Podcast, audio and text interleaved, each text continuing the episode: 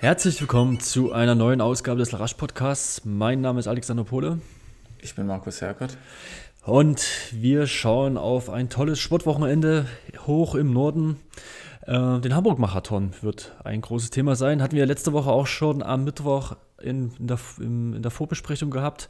Und dann kam es endlich zum großen Showdown, was die EM- und WM-Plätze betrifft. Ja, Markus, ähm, wir hatten ja schon. Ja, Alex, nicht nur das, sondern auch unser Geheimfavorit, mit dem wir auch ja. heute die Folge aufnehmen. Und es ist wie angekündigt, ja. Also wir haben jetzt äh, nicht erst nach dem Erfolg geschaut oder nachentschieden. Wir haben es letzte Woche schon gesagt, dass wir heute mit Florian Röser aufnehmen.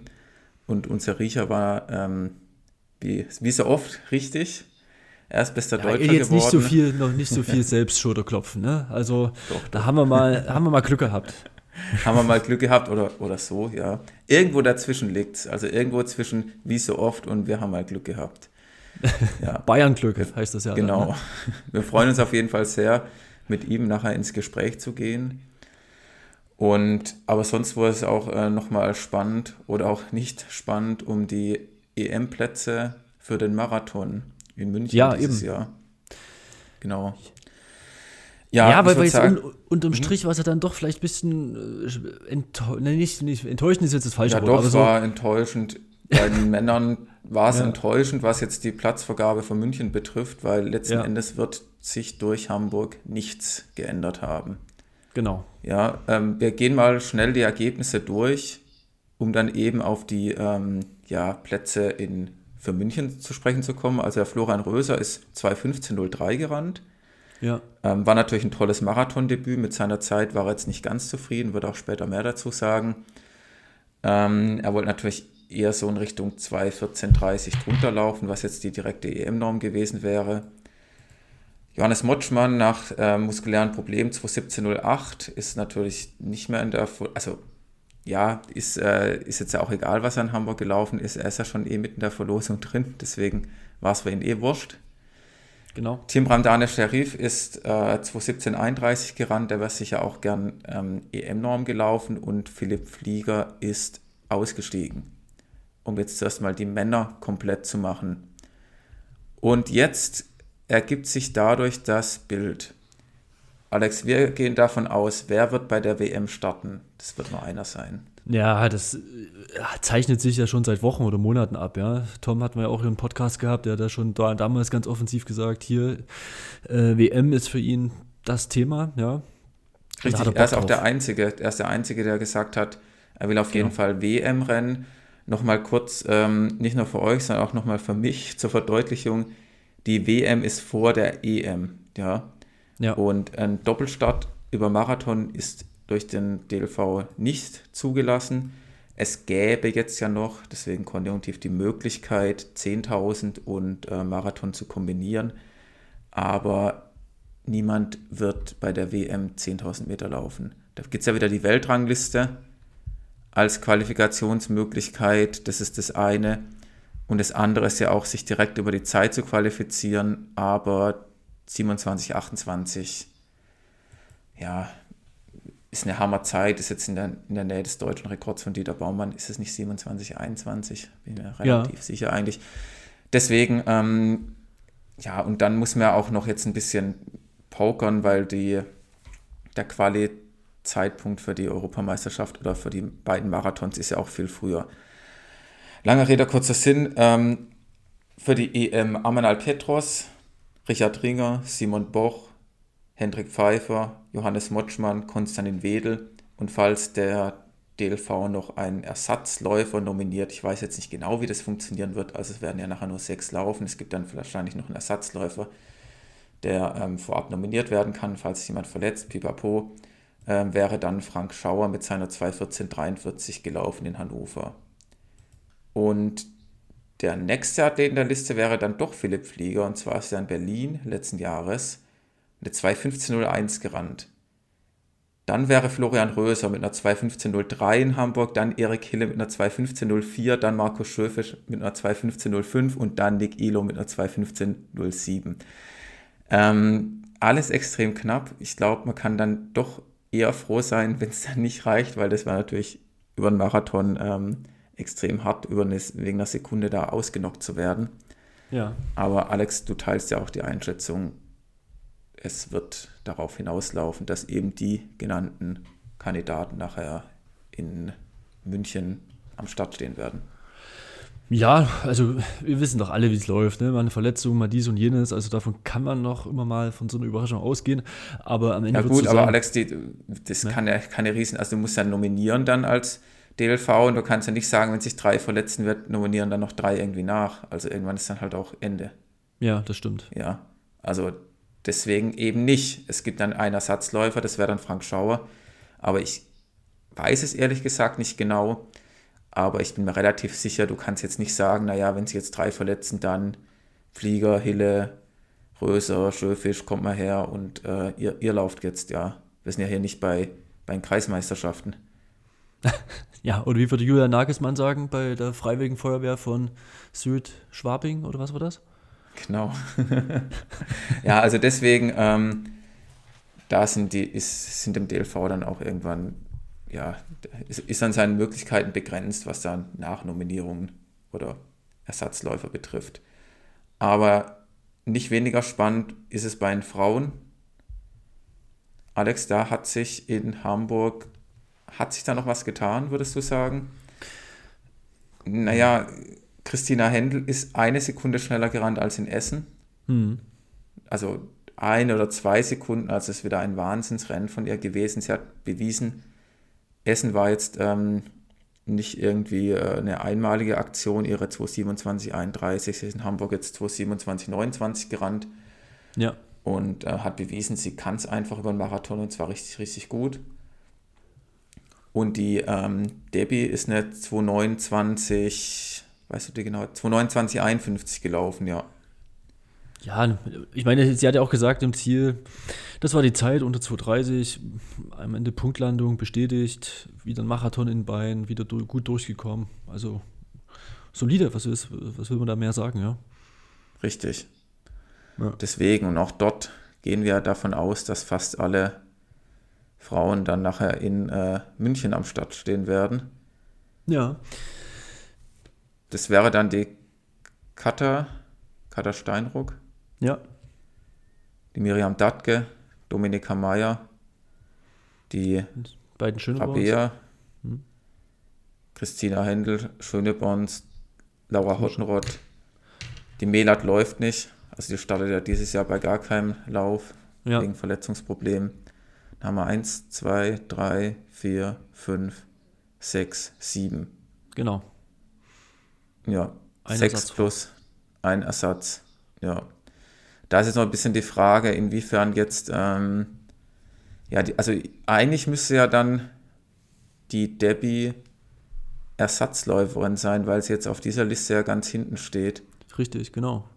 Ja, weil sie ist ja in Valencia 2020, 226, 55 gelaufen. Allerdings ist diese Zeit nur für die WM-Norm. Für die EM-Norm ist nämlich die ähm, Qualifikations- der Qualifikationszeitraum später und deswegen zählt diese Zeit nicht. Und in diesen Zeitraum kann sie jetzt ja in Anführungszeichen nur die 229 mit einbringen. Vielleicht überlegt sie ja auch, das können wir sie nochmal fragen demnächst, ob sie nicht auch bei der WM startet. Richtig, aber ich glaube, die werden sich auch alle untereinander dann ein bisschen unterhalten. Das wird auch mit der ja. Bundestrainerin dann besprochen, bei den Männern mit Bundestrainer.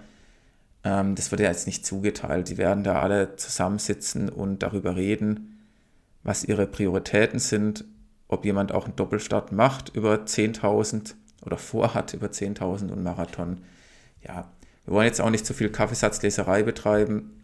Anfang Mai, ich glaube am 5. war es oder so, wissen wir dann mehr. Dann Dritter, glaube ich, aber genau. Dritter? Ja. Ja, ist, ja, genau, kann auch sein.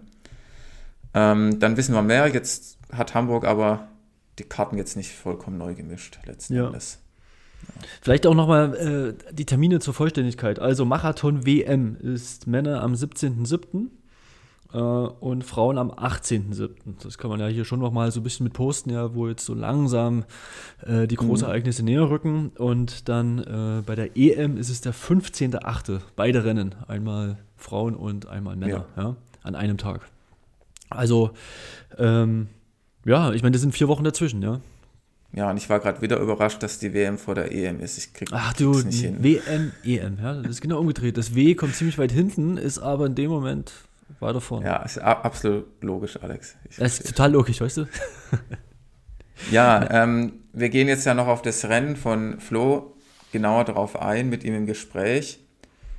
Aber vorab kommt jetzt ein, ähm, wir können jetzt überlegen, machen wir jetzt zuerst einen kurzen TV-Übertragungs-Hate-Blog oder zuerst Ach, unseren kleinen Regulat-Werbeblock, Alex? Nein, nein, lass doch ganz kurz, wir waren jetzt schön bei Hamburg, alles gut. Ja, lass uns das nochmal kurz abschließen, das sind äh, Hamburg, das Thema. Und dann. Richtig, äh, dann kommt jetzt der kleine, ähm, naja, Hate-Blog ist es übertrieben. Nein. Es war mit der Übertragung so eine Sache. Wer sich in Hannover über die TV-Übertragung beschwert hat vom NDR, der wurde jetzt in Hamburg noch bitterer enttäuscht. Und zwar war die Übertragung meiner Meinung nach leider nicht geglückt.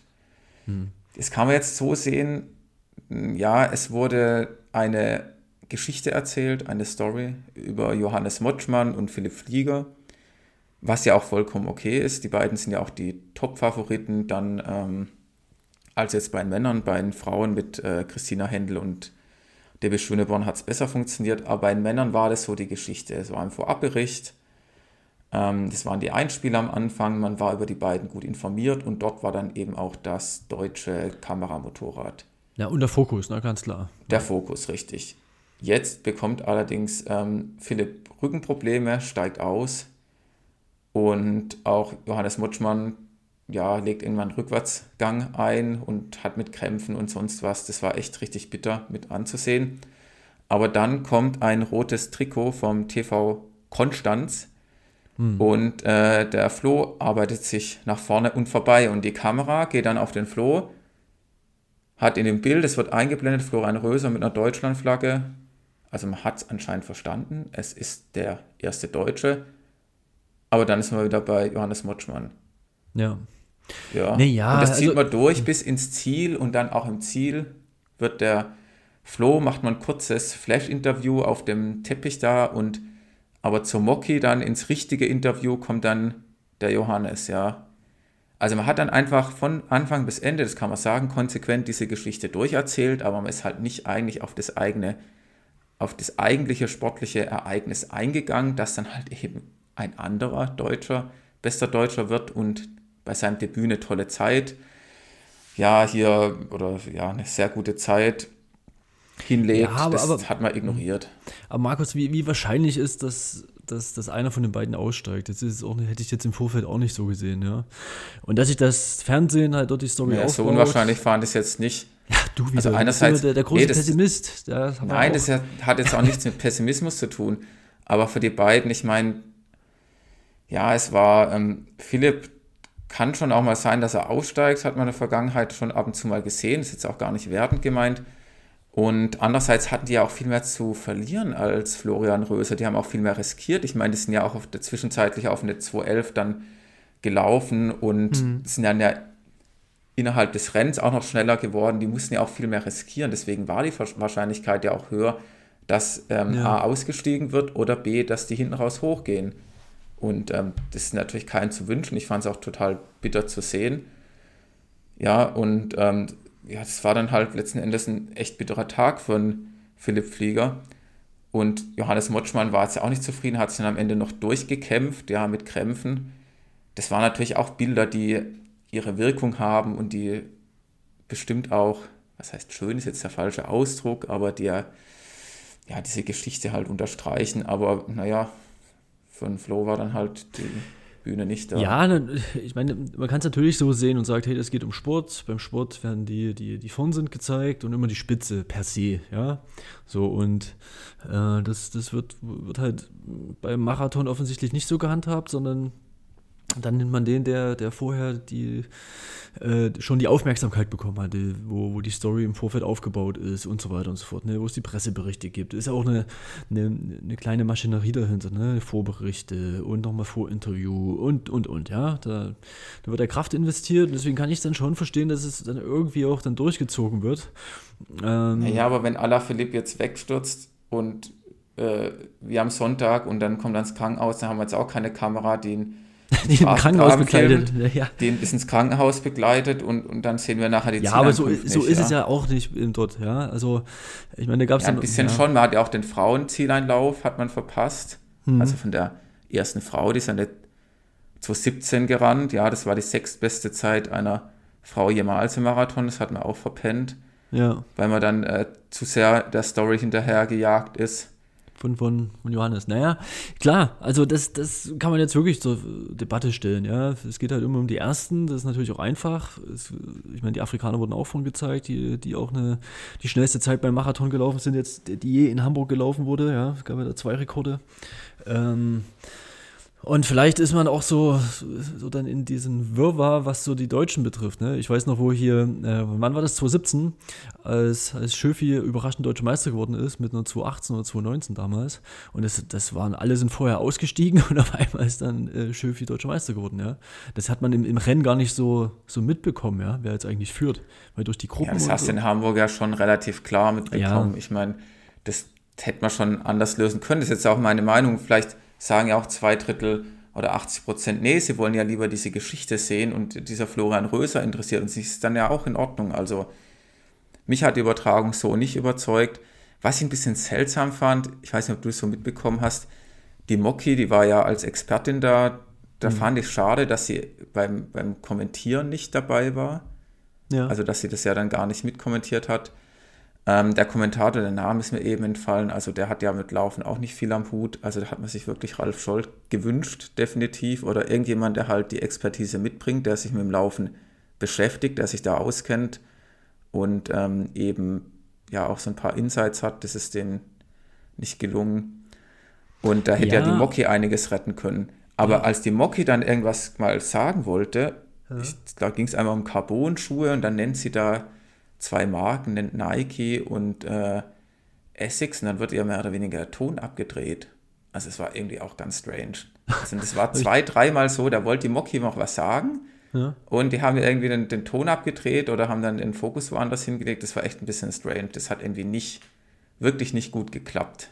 Also. Naja, aber ja. Ich meine, es ist auch ein großes Wochenende gewesen. Auf der einen Seite Bayern München wird wieder Meister. Äh, dann ist dann auch wieder so vielleicht der ein oder andere Redakteur dann nicht so, äh, also es sind einfach vielleicht Kapazitätsengpässe, ja. Und nichtsdestotrotz wurde wieder Marathon gezeigt, was cool ist. Und ja, also mit den Stories und den Sportlern und ach, ich weiß nicht. Es ist, ja, mein Gott. Ja, es geht auch manchmal um Ressourcen. Ich meine, wenn du die Moki da hast, ich weiß nicht, ja. wie das Agreement war, aber wenn, wenn die mitkommentiert, die Moki ist eh, eh beste, ja. Also was kann man sich Besseres vorstellen als zwei Stunden, zweieinhalb Stunden, dass Sabrina Mockenhaupt immerhin noch was dazu sagt. Ich meine, meine ich jetzt voll ernst, ja, die ist einfach extrem gut informiert, die, die hat jahrelang diesen Sport in Deutschland geprägt, kennt sich aus und die kann da immer noch was dazu sagen. Und wenn es auch mal was Witziges ist oder auch mal hier und da ein Insight, das muss man einfach nutzen, ja. Da muss sie da mit live kommentieren. Das ist mhm. einfach, das hat einfach die Übertragungsqualität verdoppelt und dann auch noch äh, bei Mika Timing ab und zu mal reinschauen, so ein paar Zwischenzeiten kann man sich einfach mal das Leaderboard angucken, dann so, aha, mh, da kommt einer von hinten, wer ist denn das?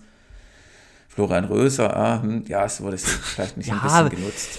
Okay, naja, also. Ja, wir wollen nicht, ich sollte ein kurzer Mecker-Block werden, jetzt ist es wieder ausgeartet, tut mir leid.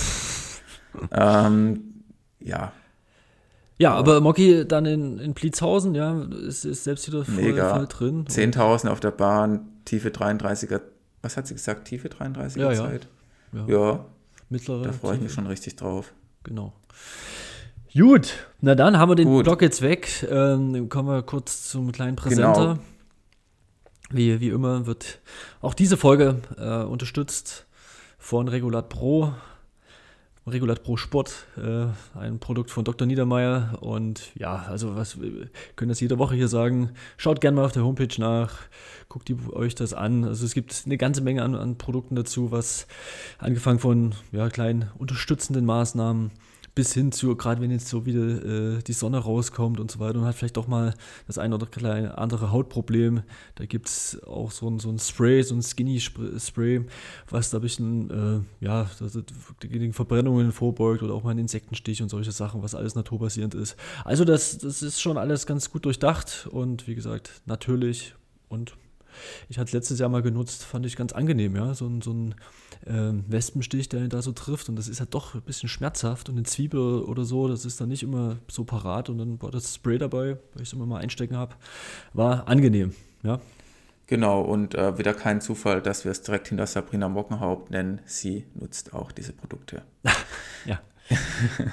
Dann haben wir noch ähm, im Ergebnisticker ist der Aaron in den USA mit 13,28 in die Outdoor-Season eingestiegen, über 5000. Also Outdoor-Bestzeit für ihn über 5000 nach seiner Hallenzeit von 13,21, auch richtig stark. Wollen auch demnächst mal wieder mit ihm eine Folge aufnehmen. Ähm, dann hatten wir noch die, war, es war schon davor so eine vage Vermutung, die Herzmuskelentzündung bei Alina Reh nach äh, Corona-Booster-Impfung. Könnt ihr mal auf ihrer Instagram-Seite schauen. Da beschreibt sie eigentlich, was da so passiert ist und dass sie jetzt wieder langsam im Training anfangen kann. Ja, ist natürlich bitter. Ähm, braucht man jetzt eigentlich nicht so viel dazu sagen, außer dass wir ihr gute Besserung wünschen und schaut mal auf ihrer Seite nach, was sie so dazu zu sagen hat, ja. Ja, ist ja mal seit Monaten wieder ein kleines Lebenszeichen, ne? Man war ja schon, schon leicht irritiert, äh, was da los ist. Irgendwie der letzte Post war Anfang, ja, oder kurz vor Weihnachten. Ähm, an dieser Stelle auch da äh, gute, gute Besserung weiterhin, ja, dass das einfach wieder hinhaut und mal gucken, vielleicht, ja, das Zeitfenster ist natürlich wieder alles andere als optimal, ja, was jetzt ja, Richtung EM oder was betrifft. Vom ja. Pech verfolgt. Ja. Dann hatten wir noch am Wochenende einen, eine Laufveranstaltung in Spanien, in Malaga, Malaga. Mhm. Ähm, von dem Ausrüster und Schuhhersteller Essex. Hab ich noch nie und gehört. Wie, die, wie, nochmal? wie, wie buchstabiert? Äh, äh, Essex, ja. Ah, ja. Ah. Kommen, kennt man, glaube ich, ja. Und zwar haben die Kollegen beim Auslaufen-Podcast, der Max und der Felix, haben auch eine Umfrage gemacht. Mhm wie die Leute sowas finden. Ja. Ja, fand ich eigentlich ganz witzig. Also so Events, wo eben nur die gesponserten Athleten von dieser Marke an den Start gehen dürfen. Es war dort über 5 Kilometer und über 10 Kilometer. Und ich glaube, es war noch Halbmarathon. Ja, Halbmarathon gab es auch. Und bisher habe ich so gesehen, waren die Umfrageergebnisse eher lau. Also die meisten finden es eher ein bisschen lame. Und äh, ich habe da auch abgestimmt mit, naja, so relativ bescheiden, finde ich solche Events. Ja, ich denke auch heutzutage in den Zeiten äh, Klimakrise und so weiter, ja, ähm, dass man da irgendwie mal schnell nach Malaga fliegt und dort irgendwie mal fünf Kilometer läuft und dann wieder nach Hause fliegt, das ist irgendwie, kommt mir nicht richtig vor. Ja, gut, ist das eine, da kommst du teilweise ja gar nicht so drum rum. Ähm, ja, es sind natürlich Sportler und Elite-Sportler. Aber ja, das hat ja auch sportlich jetzt ja keinen Wert. Erstens fünf Kilometer, gut zehn Kilometer Straße vielleicht dann noch, aber fünf Kilometer. Und dann ist es ja auch so, dass dort nur eben die von den jeweiligen Marken laufen dürfen. Das ist dann dort nicht so eine ganz richtige Konkurrenzsituation. Dann hat man ja auch die Verpflichtung dort ja, zu laufen. Eben. Manche machen das dann aus dem Trainings, Training raus nicht ganz so fit, weil sie es dann einfach müssen. Ach, ich meine, wir kommen auf Sportliches, war ja schon Simon Boch mit 13,41 über die 5, war ja schon echt richtig gut. Er wollte den deutschen Rekord über 5 Kilometer von Samuel Fitwi knacken, hat er nicht ganz geschafft, um 9 Sekunden verfehlt, wobei 5 Kilometer Straßenrekord interessiert eh niemand. Ähm, Laura Hottenrott ist, glaube ich, 16,04 gelaufen, war, war gar nicht zufrieden. Aber ja, es ist halt 5 Kilometer Straße. Was ist Ritchie gelaufen? 28, 40, 28, 42 ja. und hat als waschechter Saarländer den Saarland-Rekord um 12 Sekunden verbessert. In Malaga für Essex bei einem Essex-Event. Das ist total gut. Ja, als, als ähm, absoluter Ur-Saarländer. Ja, ähm, Katar Steinruck 32, 26. Ja, es ist natürlich echt wieder eine gute Zeit. Sie ist ja eher so auf dem Niveau mittlerweile 31 hoch, stabil und ja, macht jetzt auch da wieder ein Rennen, wo es jetzt auch wahrscheinlich den Fokus überhaupt nicht drauf legt, auch solide. Aber jetzt so das Event an sich, das braucht eigentlich, also ich brauche es nicht. Hm. Ich habe nee. ehrlich gesagt während Hamburg den Stream angemacht. Ist schon wieder bei Hamburg, hat man schon. ja, es war ja parallel und dann habe ich auf dem einen Laptop das, auf dem anderen das, aber ich habe es wirklich nach fünf Minuten ausgemacht. Die ja. laufen alle im gleichen Outfit. Die Übertragung war ja dann richtig, richtig schlecht, was so Einblendungen betrifft, mit irgendwelche Namen, Zwischenzeiten, sonst was. Das war technisch dann auch nicht gut. Und Was? Das haben, da haben sie sich noch lumpen lassen? Fliegen alle dahin? ja, oder? ja, nee, das war gar nichts. Oh Gott. Das könnte man noch ein bisschen aufarbeiten und so, aber Ach, pff. ja, also wie gesagt, ähm, mich hat das gar aber Alex, so. wir meckern wieder zu viel. Nein, nein, nein, ja. Nein, nein, nein, ja, nein, Nein, nein, ja. nein, ja, ja.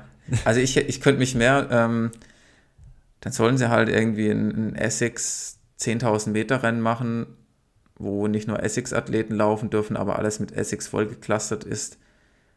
Nennen das Essex 10.000 irgendwo, dann dürfen die Schnellsten dort starten, auch in ihren Outfits und dann zahlt Ja. halt Essex Man weiß auch nicht, ich bin da auch nicht drin, was, was so die Hintergründe sind, wie sowas zustande kommt, was so die Idee ist. Keine Ahnung, ja. Also, mein Gott.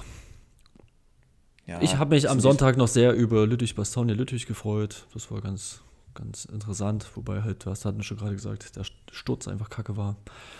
Ja, der Sturz, die waren schnell, die waren über 70 da, die haben alle nicht mehr Naja. getreten. Genau. Der war schon übel. Und der Alaphilippe habe ich jetzt noch gelesen, der hat sich einiges gebrochen und irgendwie noch die Lunge ein bisschen beschädigt. Ja, den Thorax, ja, genau. Ja, ich fand auch spannender auch äh, Romain Bardet, der ist ja dann wirklich vom Sattel gestiegen oder, und, und zu ihm hin, ja.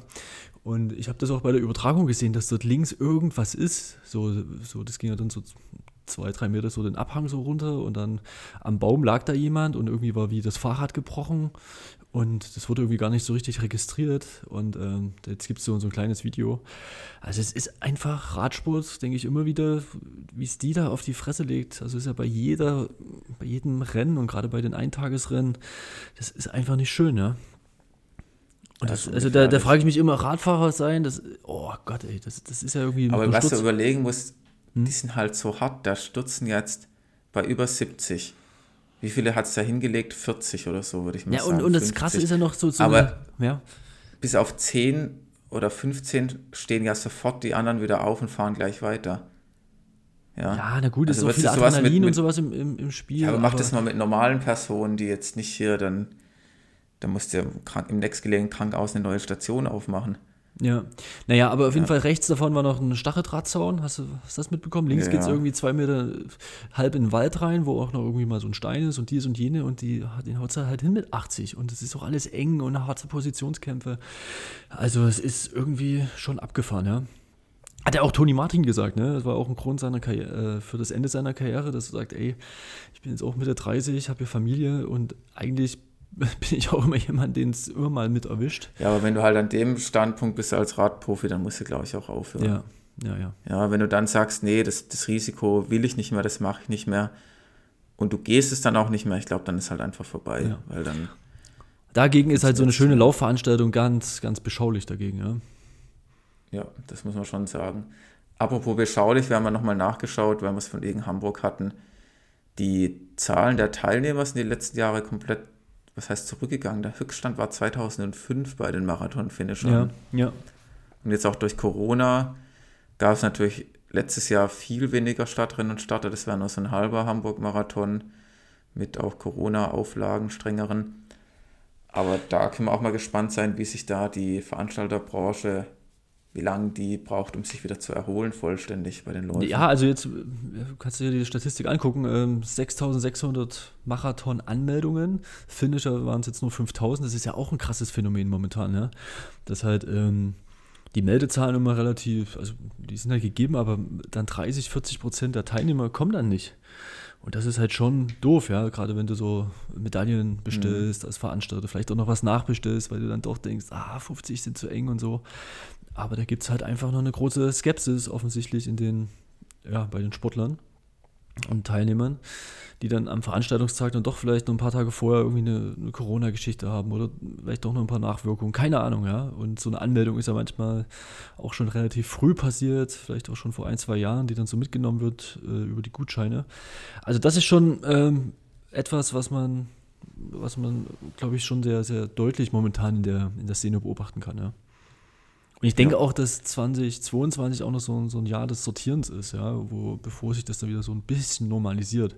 Und momentan ist es halt echt, glaube ich, für Veranstalter als andere als einfach und chaotisch und also eher chaotisch als einfach. Genau, aber trotzdem sind die Zahlen, ne? Äh, 2005 hat es 17.500 Marathonläufer äh, Anmeldungen in, in, Hamburg und jetzt sind es 6600. Das ist so ein, ein, Stand wie in den späten 80ern oder frühen 90ern. Ja, ne? jetzt gibt es natürlich auch den Halbmarathon. Das hat man öfter schon bei Laufveranstaltungen, dass eben der Halbmarathon dem Marathon dann den Rang abläuft, was die Anmeldungen ja, betrifft. Weil sich für den Halbmarathon doch deutlich mehr begeistern lassen. Ja, aber insgesamt, wenn wir jetzt nur die Marathondistanz in Hamburg betrachten, ist die schon rückläufig. Es gibt ja auch andere Städte, wo dies eben nicht der Fall ist, wenn man zum Beispiel Berlin anschaut. Oder auch, ähm, ich glaube, in Köln und in Frankfurt ist ja auch eher die, die Zahl der Marathon-Teilnehmer eher zunehmend, ja. Ja. Weiß ich nicht so genau, kenne ich jetzt nicht die Statistik. Ja, habe ich auch ja letztes Mal Part. geguckt. Ja, habe letzte Woche geguckt, habe es natürlich schon wieder ein, ein bisschen vergessen, aber oh. Hamburg war schon eher so eins, eine der Veranstaltungen, die da deutlich rückläufig ist bei den Teilnehmerzahlen. Ah, okay. Aber wir wollen auch nicht weiter jetzt über die große breite Masse reden beim Hamburg-Marathon, sondern wir geben jetzt weiter zu ja. Florian Röser oder ja. zu dem Gespräch mit Florian. Ja, der ja, wie wir schon vermutet hatten und wie es auch bewahrheitet hat, schnellster Deutscher geworden ist in Hamburg. Ja, Sag doch mal ein paar Sachen zu ihm. Hast du noch was, was parat? Ähm, ja, vielleicht so seine seine Bestzeiten, also 3000 Meter 8 Minuten 22, 5000 14 19, 10 Kilometer 29,05, Halbmarathon 1,03,11 und mhm. jetzt Marathon 2,15,03. Das sieht man auch schon, er ist jetzt nicht so der Mittelstreckler. Und auch eigentlich nicht so der Bahnläufer, sondern die Straße ist sein Zuhause, was das Laufen betrifft. Ansonsten. Ähm, Doktorand? Doktorand, ja, an der Uni in Konstanz. Ja, und äh, Mikro- oder Makroökonomie? Ich kann, Makroökonomie macht er. Ah, okay. Du hast das gemerkt. Ja, Gut. freuen wir uns doch jetzt einfach, ja. Und dann können wir sagen, schalten wir rüber. Dann viel Spaß. Dann herzlich willkommen, Florian Röser. Grüß dich. Hallo. Servus. Also, Florian, es ist ja jetzt hier schon Montag, so ein bisschen späterer Nachmittag. Äh, wir hätten ja am liebsten nach dem geilen Lauf gestern direkt die Folge heute Morgen um 8 aufgenommen, aber du musstest erstmal zur Uni, ja. Und äh, jetzt ist es genau 17 Uhr, ein bisschen danach. Ähm, wir hatten schon ein bisschen heiße Kohlen und mussten noch warten. Aber umso besser, dass das jetzt klappt. Und ähm, genau, nochmal herzlichen Glückwunsch zum tollen Debüt gestern beim Hamburg-Marathon, ja. Vielen, vielen Dank. Also, wie, wie war so der erste Tag jetzt hier an der Uni? Bist du so mit, mit kräftigen Schulterklopfen empfangen worden? Gab es irgendwie einen Strauß Blumen ähm, auf dem Dekanflur oder, oder wie kann man sich das vorstellen? Also ich hatte erstmal eine relativ lange Anreise oder Rückreise nach Konstanz. Ich bin äh, über zwei Stationen gefahren, weil wir gestern Abend gar nicht mehr so richtig nach Konstanz zurückgekommen wären. Ähm, war dann erstmal bei meiner Familie zu Hause in der Nähe von Heilbronn, habe da übernachtet und bin dann heute Morgen weitergefahren. Ähm, und dann, jetzt muss ich, das habt ihr jetzt natürlich noch gar nicht mitgekriegt, äh, habe ich äh, von zu Hause gearbeitet heute, weil ich so dicke Beine hatte, dass ich nicht zur Uni hochgefahren bin. also kein Schulterklopfen, aber, aber Glückwünsche von, von Kollegen oder irgendwie sowas, die das hier genau, verfolgt ich, haben? Ich habe kurz mit meinem Chef geschrieben, ich musste ihm ja sagen, dass ich nicht komme. Und äh, genau, so. davon äh, kam so per E-Mail ein Schulterklopfen. Ah, okay. Also er und, und hat das verfolgt? Wie, das, das würde mich noch interessieren, also wie das so bei, bei dir am Institut läuft. Ja, also er hat zumindest geschrieben, er, hat, er hatte schon, also er wusste schon, ähm, wie die Zeit war und äh, wie ich gelaufen bin und äh, genau, hat mir dann direkt so, schon zur, zur Zeit gratuliert. Also ja, ja, war informiert auf jeden Fall. Ja, und, und jetzt müssen natürlich auch die Hörer sind natürlich äh, interessiert, was du eigentlich genau machst, äh, wenn du nicht äh, schnell irgendwie Marathon läufst und dich darauf vorbereitest. Ähm, wie sieht dein, dein beruflicher Alltag aus? Genau, also ich habe ähm, an der Uni in Konstanz habe ich eben ähm, ja, Wirtschaftswissenschaften im Bachelor studiert und dann habe ich einen Economics Master gemacht, also im Endeffekt einen reinen VWL-Studiengang und habe dann im Oktober 2019 angefangen zu promovieren äh, im Bereich Makroökonomie Genau, und äh, darin schreibe ich jetzt im Prinzip meine Doktorarbeit. Die besteht im Endeffekt dann am Ende aus drei Teilen und habe eben drei unterschiedliche Projekte, die sich dann am Ende in dieser Doktorarbeit ähm, sammeln. Genau. Dann, dann okay. äh, Frage, Keynes oder Hayek? ja, eher Keynes, würde ich sagen. Eher Keynes, okay. ja. Nee, ähm, cool, ja. Also scheint es ja dann auch ähm, gut was zu tun haben, wenn du nicht mal am Laufen bist. Ich habe auch gesehen äh, in, in, einer, in, einer, Zeitung bei euch, da hast du mal so die Laufstrecken vorgestellt äh, rund um den Unicampus bei euch. Campus. Ja, genau. Habe ich entdeckt. Also ja. vielleicht an alle, ja, die genau. jetzt zuhören und auch in Konstanz studieren. Zufällig, die können ja mal da äh, vorbeischauen. Wo war das nochmal, in welcher Zeitung? Genau, also wir haben das, ich habe das mit dem Südkurier zusammen gemacht, im Prinzip die Lokalzeitung hier unten. Ähm, und genau, es war nicht ausschließlich um den Unicampus rum, sondern im Endeffekt einfach so die Laufstrecken hier in der, ah, okay. in der umliegenden Region von Konstanz, genau. Ja. Ja, ich würde sagen, wir machen jetzt mal gleich nochmal einen Schwenk zurück geografisch in äh, Richtung Hamburg, bevor wir ein bisschen noch mehr auf deine Vita eingehen und äh, ja, wie du überhaupt zum Laufen gekommen bist und wie du überhaupt so schnell geworden bist. Wollen wir jetzt doch ein bisschen bei der Aktualität bleiben und ähm, beim Hamburg-Marathon, da steigen wir auch direkt ein. Es war ja schon ein richtig krasses Debüt, 2 Stunden 15 und ich glaube, es waren drei Sekunden jetzt am Ende äh, ja. Netto gleich Bruttozeit bei dir, glaube ich. Und ja, also vielleicht erstmal von dir so ein, so ein kleines, eine, ja, eine kleine Rückblende jetzt zum Sonntag. Wie war dein Tag? Wie war, ja, was hast du dir vorgenommen für den Lauf und wie bist du reingegangen in den Hamburg-Marathon? Genau, also ich hatte das Ziel eben, die ähm, EM-Norm zu unterbieten, also die 2 Stunden 14.30 ähm, mit diesem Ziel bin ich auch angelaufen. Ähm, wir hatten im Prinzip eine Gruppe, die eingeteilt war auf 2 Stunden 14 glatt. Ähm, und so sind wir im Prinzip auch durch einen Halbmarathon ziemlich genau durchgekommen. Ich glaube, einen ganz ticken, einen kleinen Ticken langsamer, irgendwie 5, 6 Sekunden langsamer. Und ja, dann äh, kam hinten raus eben so ein bisschen halt der Marathon. Ähm, Phasen, die ich halt eben noch nicht so richtig kannte, auch aus dem Training nicht so richtig kannte. Ähm, aber ja, also am Ende hat, hat die Freude ähm, die Freude überwogen, einfach, dass ich äh, am Ende der schnellste Deutsche war. Und ich habe das ja so ein bisschen dann auch gemerkt, als ich äh, eben an dem Johannes vorbeigelaufen bin, dass das äh, Kameramotorrad dann da war. Dann war mir irgendwie so ein bisschen klar, okay, jetzt muss ich irgendwie in, innerhalb der deutschen Wertung ziemlich weit vorne liegen. Und ähm, ja, das hat mich dann schon noch ein bisschen gehypt am Ende auf jeden Fall. Ziemlich weit vorne liegen. Also du wusstest in dem Moment nicht, dass du schnellster Deutscher bist. Ich, also ich, ich habe es dann schon irgendwann vermutet, aber ich habe mhm. den Philipp beispielsweise nie gesehen. Ähm, das heißt, er hätte auf jeden Fall ja auch noch weiter vorne liegen können. Und die, ähm, ich wusste ja nicht zu 100%, dass die Kamera jetzt unbedingt dann beim ersten Deutschen sein muss.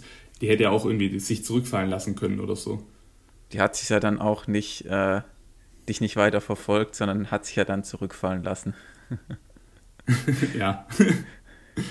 Na gut, aber ähm, ja, Alex, darauf sind wir schon eingegangen, deswegen wollen wir es jetzt nicht noch weiter ausbreiten.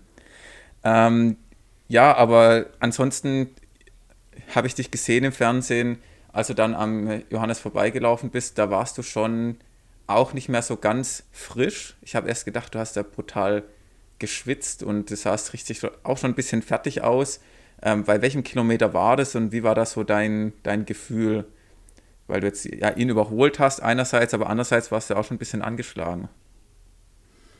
Ja, genau. Also als ich vorbei, also als ich näher kam, war ich natürlich nochmal richtig gehypt und habe mir gedacht, okay, jetzt kann ich da schön ranziehen und dann eben vorbeilaufen. Ähm, wenn er eben ein bisschen Schwierigkeiten hat dann, und man kommt schneller von hinten an, dann geht es ja im Regelfall relativ einfach.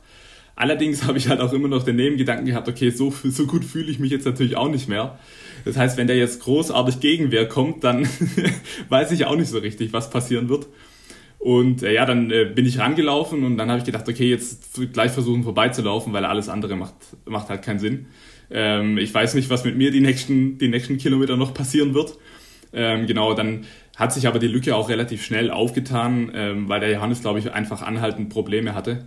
Und ähm, ja, dann äh, konnte ich auch trotz meiner eigenen Probleme das auf jeden Fall über die, über die Ziellinie dann vollbringen. Da war schon ähm, am Ende ein ziemlicher Kampf, aber ja, so richtig eingebrochen kann man jetzt nicht sagen. Bist ein bisschen langsamer geworden hinten raus, aber trotzdem ja knapp vorbeigeschrammt an der EM-Norm. Was ich mich noch gefragt habe, meine Freundin hat es auch gemeint, wir haben es natürlich geguckt, du hast ja dann schon die, die Zielgerade sehr genossen. Also in Anführungszeichen, du hast jetzt gefühlt so als Zuschauer nicht so die letzte Sekunde noch rausgeholt mit so einem Zielsport. War das der falsche Eindruck von der Zuschauerperspektive oder war das tatsächlich so? Nee, das stimmt leider echt ein bisschen. Daher habe ich mich jetzt im Nachhinein auch so ein bisschen drüber geärgert, muss ich ehrlich sagen, ähm, dass ich da nicht am Ende nochmal so versucht habe, richtig zu drücken. Allerdings habe ich mir halt, also es kam halt von hinten auch niemand mehr. Und, ja. ähm, und ich war eben über die 2.14.30 schon drüber und dann habe ich mir gedacht, okay, jetzt es macht jetzt halt auch keinen so großen Unterschied mehr. Ja.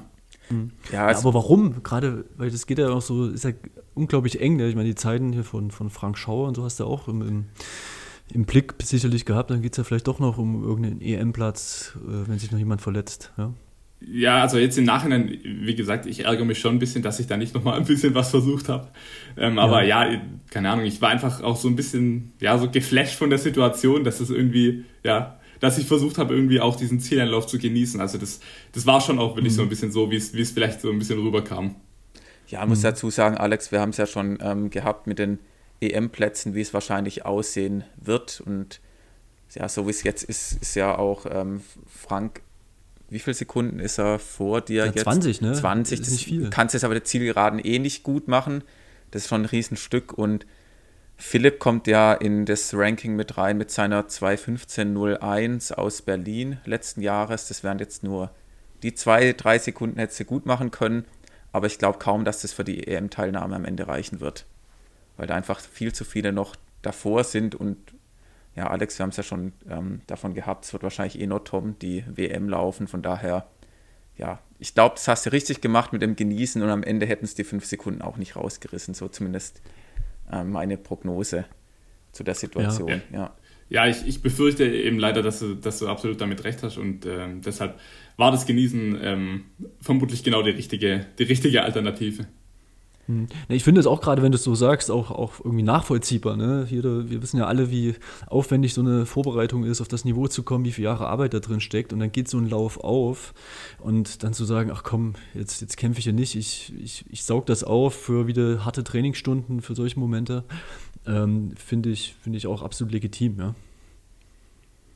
Ja, also es war jetzt natürlich auch nicht so, dass ich ähm, ganz locker ja, da ins Ziel voll gelaufen bin. Ja, ähm, keine Schlangenlinien gelaufen nach links ja, und rechts genau. und gejubelt. Also, war ja schon noch ja. also, Druck, ne? und, und, man muss natürlich auch sagen, also so viel schneller, äh, ich hätte vielleicht schon nochmal irgendwie 200 Meter ein ähm, bisschen mehr drücken können, aber so viel schneller wäre es dann halt auch nicht mehr geworden. Ne? Richtig, das wären irgendwie die Sekunden für knapp unter 2,15 oder eben diese 2,15 ja, vielleicht, ja. von Philipp. Okay, aber ansonsten, du hast jetzt auch keine 2,14 29 dann gelaufen. So ist es halt dann auch. Ja, genau. Ja. Ähm, Geht es auch nicht im genau. Marathon, genau. wenn man mal hinten kurz noch Gas gibt. Ja, aber. Ähm, ja, aber. Ja, Alex? genau, ich wollte auch noch mal so, so ein bisschen die Bedingungen noch mal erfragen. Ne? Wäre vielleicht jetzt auch deine Frage gewesen, Markus. Also, ja, ähm, tatsächlich. Na, sag ich doch. Aber ich wollte die Frage stellen. Also, ja, ähm, man hat es ja im Fernsehen gesehen, sehr früh irgendwie windig und dann ist, ist, ist ja der Kurs doch welliger als gedacht. Also, das, das wird ja meistens in, in, also in der Vorberichterstattung immer so als sehr schneller Kurs gehandhabt, aber so richtig schnell ist er dann vielleicht doch nicht, ne?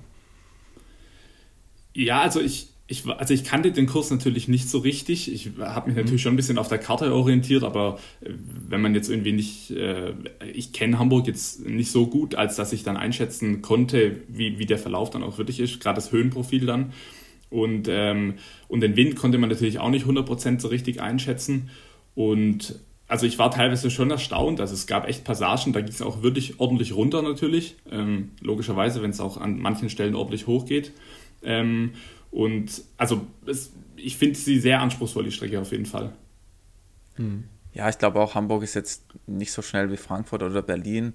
Letzten Endes ist es trotzdem ein schneller Kurs, ja. Ähm, Hannover kann ich jetzt auch schlecht mit Hamburg vergleichen. Ich bin ja auch ich bin noch nie Marathon gelaufen, auch nicht die Strecken, aber man kann da immer so ein bisschen die Zeiten analysieren und auch gucken, wie waren das jetzt eigentlich nach dem Start? Das hatten wir jetzt leider bei der Übertragung gar nicht gesehen. Hattest du da oder ihr da eine Gruppe mit ähm, Tim Ramdane zusammen? Waren da noch andere dabei? Wie war das? Oder hast du erstmal, äh, ja, wie war auch die Kommunikation vor dem Start? Wusstest du genau, dass jetzt ähm, Philipp und Johannes auf eine 2.12 anlaufen und ihr auf eine 2.14? Genau, also es gab im Endeffekt ähm, für die deutschen ähm, Läufer gab es im Endeffekt zwei Pace-Gruppen, mehr oder weniger. Ähm, eine eben auf 65-30 anlaufen und eine eben auf 67-00. Ähm, dann hatten die, die 65-30-Gruppe hatte drei Pacemaker, die 67-Gruppe hatte einen. Mm, und mit diesem einen sind wir eben angelaufen.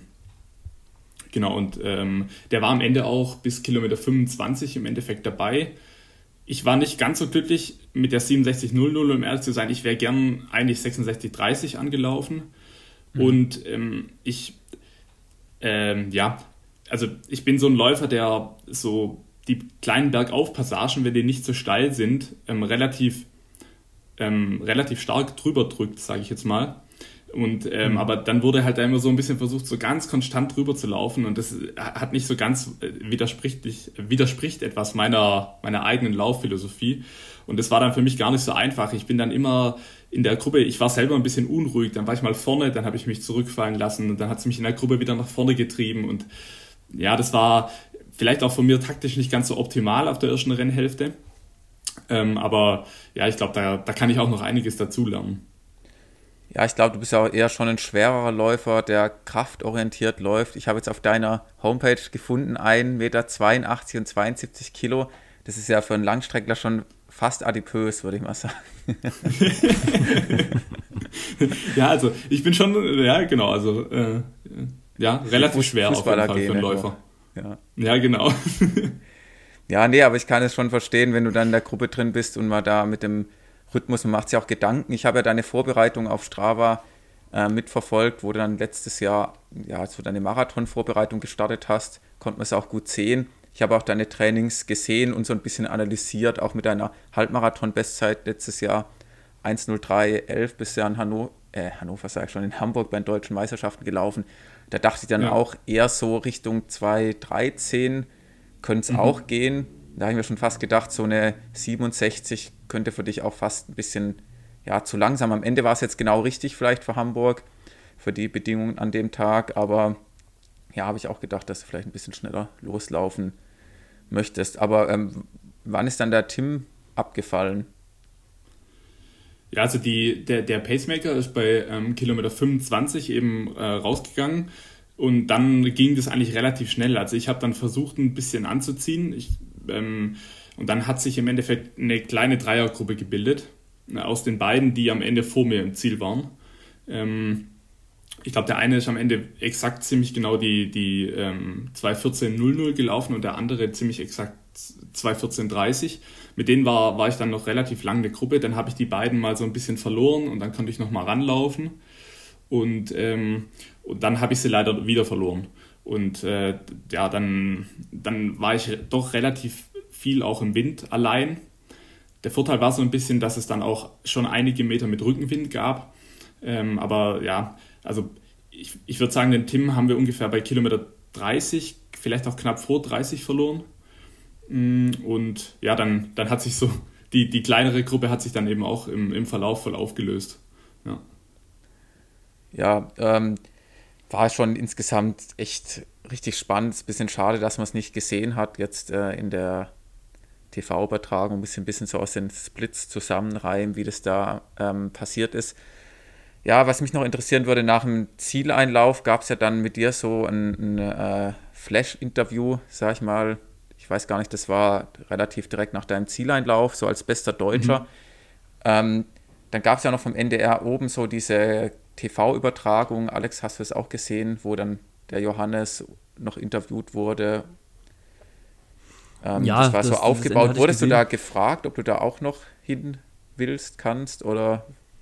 Da zu Moki meinst du, ne? Ja, zu Moki. Oder war das gar nicht vorgesehen? Nee, da bin ich nicht so gefragt worden, genau. Also mich wurde nur mhm. gefragt, ob ich eben dieses Interview äh, geben kann, das ich dann eben auch gegeben habe. Ja. Genau, und von allem anderen äh, wusste ich zu dem Zeitpunkt äh, gar nichts. Ja. ja, okay, ja. Ja, gut. Alex wir schon bisschen ja, besprochen haben. Es wirkte ein bisschen wie so ein Drehbuch, das man sich zurechtgelegt hat beim NDR. Ja, das sind die zwei Top-Favoriten bei den Männern, Philipp Flieger, Johannes Motschmann. Und da wurde dann halt von Anfang bis zum bitteren Ende diese Story durchgezogen und man war jetzt nicht so sonderlich variabel, falls dann im Rennverlauf sich irgendwas ändert. Naja, gut, da wollen wir jetzt auch nicht äh, zu viel meckern was mich jetzt noch richtig interessieren würde, es ist jetzt ja, sag ich mal, erst Ende April. Wir gehen jetzt mal davon aus, dass es nicht von der EM bei dir reicht für die äh, auch nicht für das Team, weil letzten Endes dieses Jahr ja sehr viele andere deutsche Läufer auch sehr starke Zeiten gelaufen sind im Quali-Zeitraum. Wie sind bei dir noch die Ziele diese Saison? Machst du jetzt noch Bahnläufe, nochmal 10.000 oder willst du im Herbst nochmal Marathon rennen? Genau, also ähm, ich werde jetzt auf jeden Fall erstmal abwarten. Ich meine, die Nominierung, die wird ja jetzt demnächst stattfinden. Ich meine, offiziell Anfang Mai wird es ja verkündet, wer am Ende Richtig. nominiert wird und wer nicht. Ähm, und ja, also ich gehe jetzt mal davon aus, dass es eben nicht der Fall sein wird, ähm, weil es eben Jungs gibt, die schon nochmal deutlich schneller gelaufen sind und die da auf jeden Fall es auch verdient haben, da zu starten. Und ähm, wenn das eben dann verfixt ist, ähm, dann muss ich erstmal mit meinem Trainer einen neuen Plan machen. Also wir haben jetzt im Endeffekt bis hierher geplant ähm, und haben uns jetzt noch gar nicht so riesen Gedanken gemacht, ähm, wie wir äh, danach fortfahren werden. Ähm, ich ich werde jetzt ähm, Ende dieser Woche äh, für drei Monate nach Frankreich aufbrechen und ähm, werde dort so einen Forschungsaufenthalt an der Ex-Marseille-Universität ähm, ähm, verbringen und werde eben dann dort trainieren und ähm, dann, äh, wenn wir eben abgeklärt haben, was die nächsten Ziele sind, ähm, wird, das, wird das Training dementsprechend dann ausfallen. Ah, okay, also hast du ja auch noch einen Ortwechsel dann in den nächsten Monaten. Genau, ja. Hast du ja schon ein bisschen geschaut, was es da für, eine, für Trainingsmöglichkeiten, Trainingsgruppe und so weiter gibt? Genau, also ähm, es war auch so, dass ich, ich konnte im Prinzip entscheiden, ob ich an die, also die Aix-Marseille-Universität besteht im Prinzip aus äh, Aix-en-Provence, aus dem, aus dem Standort Aix-en-Provence und dem Standort Marseille. Und dann konnte ich eben auswählen, wo ich hingehen möchte. Und dann war eben auch das Laufen schon mit ein Grund, warum ich mich am Ende für Aix entschieden habe, weil ich glaube, dort die Laufstrecken einfach ein bisschen besser sind. Ja, ähm, habe ich auch gedacht. Ja, ja. genau. Und äh, also und ich glaube, dass es da auch ziemlich gut, also ähm, zugängliche Bahnen gibt. Ähm, es gibt auch einen ähm, Leichtathletikverein dort. Ähm, es gibt auch einen, einen, Franzosen, der dort eigentlich lebt, der bei Olympia relativ weit vorne platziert war über Marathon, der Nicolas Navarro. Ähm, ja. Dem, mit dem wollte ich mich mal äh, in Verbindung setzen, mal schauen. Kann natürlich auch sein, dass er relativ viel Zeit irgendwie im Trainingslager verbringt. Aber vielleicht kann ich mit dem äh, die eine oder andere Einheit mal machen. Und ähm, genau, aber also ich denke, dass ich da ziemlich gut trainieren kann. Ähm, ich habe im Sommer an der Uni den Vorteil, dass ich eben keine Lehre habe. Ähm, ich habe das alles im, geballt im Winter im Endeffekt und ähm, habe dadurch jetzt auch die Möglichkeit, eben einen relativ langen Zeitraum dann nach Frankreich zu gehen. Ähm, ich denke, das Wetter da wird optimal sein zum Trainieren, ähm, wenn man jetzt gerade nicht in der Mittagshitze trainiert. Und ja, da freue ich mich jetzt auch richtig drauf. Ja, klar, das, ja, das war auch gerade. Südfrankreich ist cool. Ja. Na, mein erster Gedanke war wirklich, dass es einfach warm ist, ja. Also ist ja dann gerade jetzt in den Monaten schon nochmal eine Ecke, glaube ich, wärmer als in Deutschland. Aber ja. ja. wenn du frühzeitig und dann abends, dann kannst du schon wieder, ja. ist ja dann schon ein bisschen mediterraner, ja. Also gerade mhm. Aix-en-Provence ist ja gar nicht mehr weit weg vom Meer und so. Ja, ist ja Alex genau. nur 50 Kilometer weg von dort, wo ich jetzt im Urlaub war. Ja, genau. Sehe ich gerade auf der Karte, ich kenne mich an Frankreich null aus, deswegen musste ich da auch parallel gerade nochmal nachschauen, aber Marseille ist nicht so weit weg. Ist auch äh, ja, fast, die, die fast Provence, das ist halt einfach schön. Das ist einfach ja. cool, ne? Kannst du Französisch? Hm, mehr schlecht als recht. Also meine Freundin, meine Freundin wird mich begleiten. Ähm, äh, die hat äh, Französisch-Abitur gemacht, das heißt, die kann es relativ gut. Ist auch schon eine Weile her jetzt natürlich, aber ähm, die kann es relativ gut. Mein äh, Schulfranzösisch ist eher eingeschlafen. Ähm, aber glücklicherweise spricht an der Uni ja jeder eigentlich Englisch, deshalb äh, sollte das hoffentlich ganz Auch, auch in Frankreich, meinst du?